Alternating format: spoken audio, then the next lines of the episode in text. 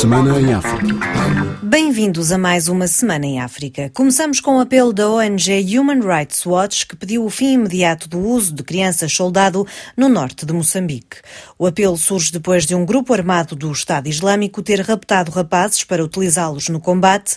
De acordo com a ONG, o grupo raptou centenas de rapazes, alguns com apenas 12 anos, treinou-os em bases em toda a província de Cabo Delgado e forçou-os a lutar ao lado de adultos contra as forças governamentais.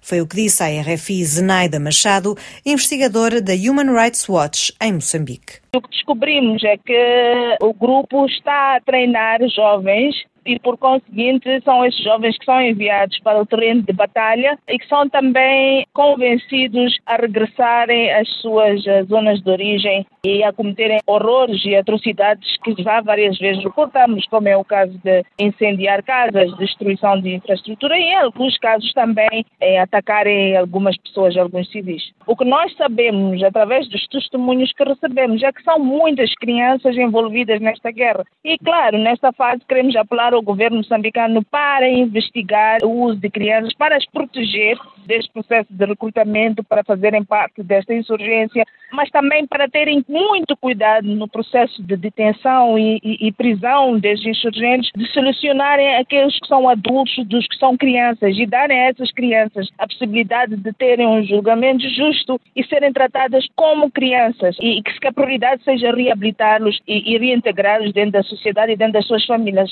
O lugar de uma criança não é em terreno de batalha. O lugar de uma criança é brincar, é na escola e é junto aos seus familiares. Na segunda-feira, o Centro para a Democracia e Desenvolvimento reclamou que sejam tornados públicos os termos dos acordos firmados entre Moçambique e o Ruanda, cujo presidente efetuou recentemente uma visita ao país, a Cabo Delgado, onde as tropas ruandesas têm apoiado o exército moçambicano na luta contra o terrorismo desde o mês de julho.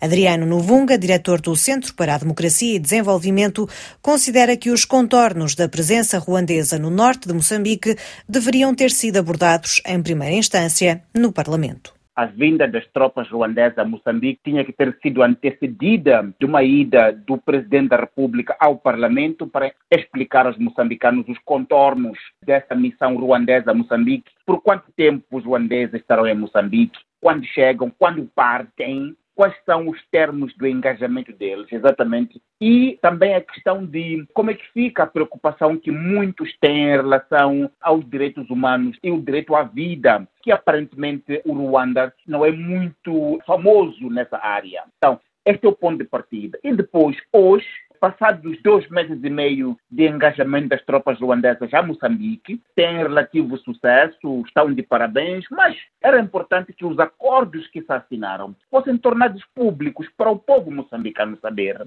o que se decidiu, quanto é que na verdade vai custar e quantos também, quantos é que são neste momento as tropas ruandesas em Moçambique. No início eram mil e hoje quantos são? É preocupante para nós e não compreendemos porque que o nosso pedido para que o nosso presidente vá ao Parlamento não teve acolhimento satisfatório. Ainda em Moçambique, na quinta-feira, Efigênio Batista, o juiz do processo principal das dívidas ocultas, disse que não foram encontrados indícios de que o presidente moçambicano, Filipe Nyusi, e o seu antecessor, Armando Guebuza, tenham recebido dinheiro do grupo Privinvest, a entidade acusada de pagamento de subornos. Reportagem de Orfeu Lisboa.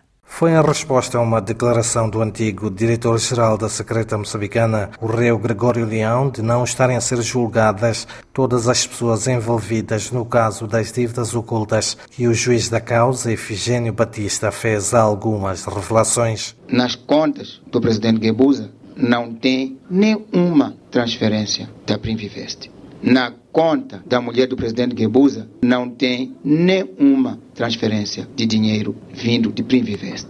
Portanto, não se escolheu o rei Armando Dambi Guebuza estar aqui. Sem qualquer indício de terem recebido fundos da Privinvest, estão também o antigo Ministro da Defesa e atual Presidente da República, Filipe News, bem como o ex-Ministro do Interior, Alberto Mondelana. É mais um membro do comando conjunto. Sim. O senhor está a dizer não está aí. Então não está por causa disso. Pois. Não há esse indício. A sexta secção do Tribunal Judicial da cidade de Maputo houve nesta sexta-feira o número 2 da secreta moçambicana, António de Rosário, ex-presidente do Conselho da Administração das Empresas Ematum, MAM e Proíndicos de Maputo para a RFI, Orfeu, Lisboa.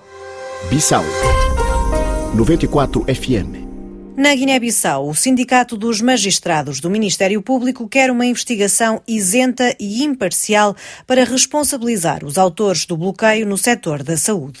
Uma posição assumida depois da abertura de processos crime contra líderes sindicais e profissionais de saúde que boicotaram os serviços nos hospitais na semana passada.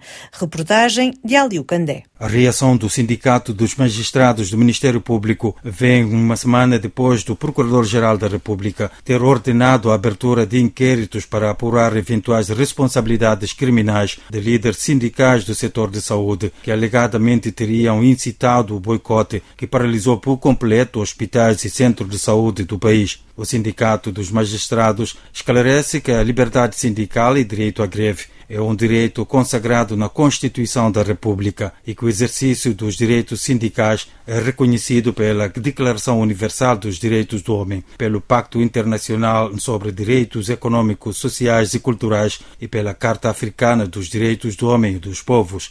Por isso, o sindicato entende que, em caso da abertura de uma investigação, que os atos dos magistrados titulares dos respectivos processos sejam cobertos de isenção, imparcialidade e objetividade, responsabilizando criminalmente as individualidades que deram aso à referida situação, inclusive à luz dos crimes de responsabilidade de titulares de cargos políticos, independentemente do estatuto ou da situação do visado. Ainda hoje, a Procuradoria-Geral da República exortou aos familiares das vítimas do boicote dos serviços hospitalares para apresentarem queixas nas respectivas áreas de jurisdição e que os pacientes vítimas também devem denunciar os profissionais de saúde que lhes recusaram o atendimento. De Bissau para RFI, Aliu Candé.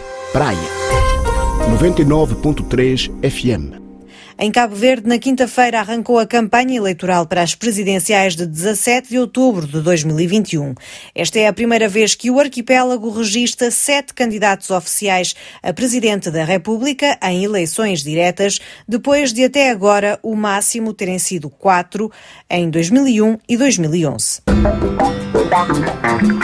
Em Angola, o antigo presidente do Conselho de Administração da Empresa Pública de Transporte de Luanda, Abel Cosme, recentemente extraditado de Portugal para Angola, saiu em liberdade depois do pagamento de 10 milhões de kwanzas. Este antigo responsável, acusado de peculato no âmbito do processo do Conselho Nacional dos Carregadores, não pode, contudo, ausentar-se do país. Reportagem de Avelino Miguel.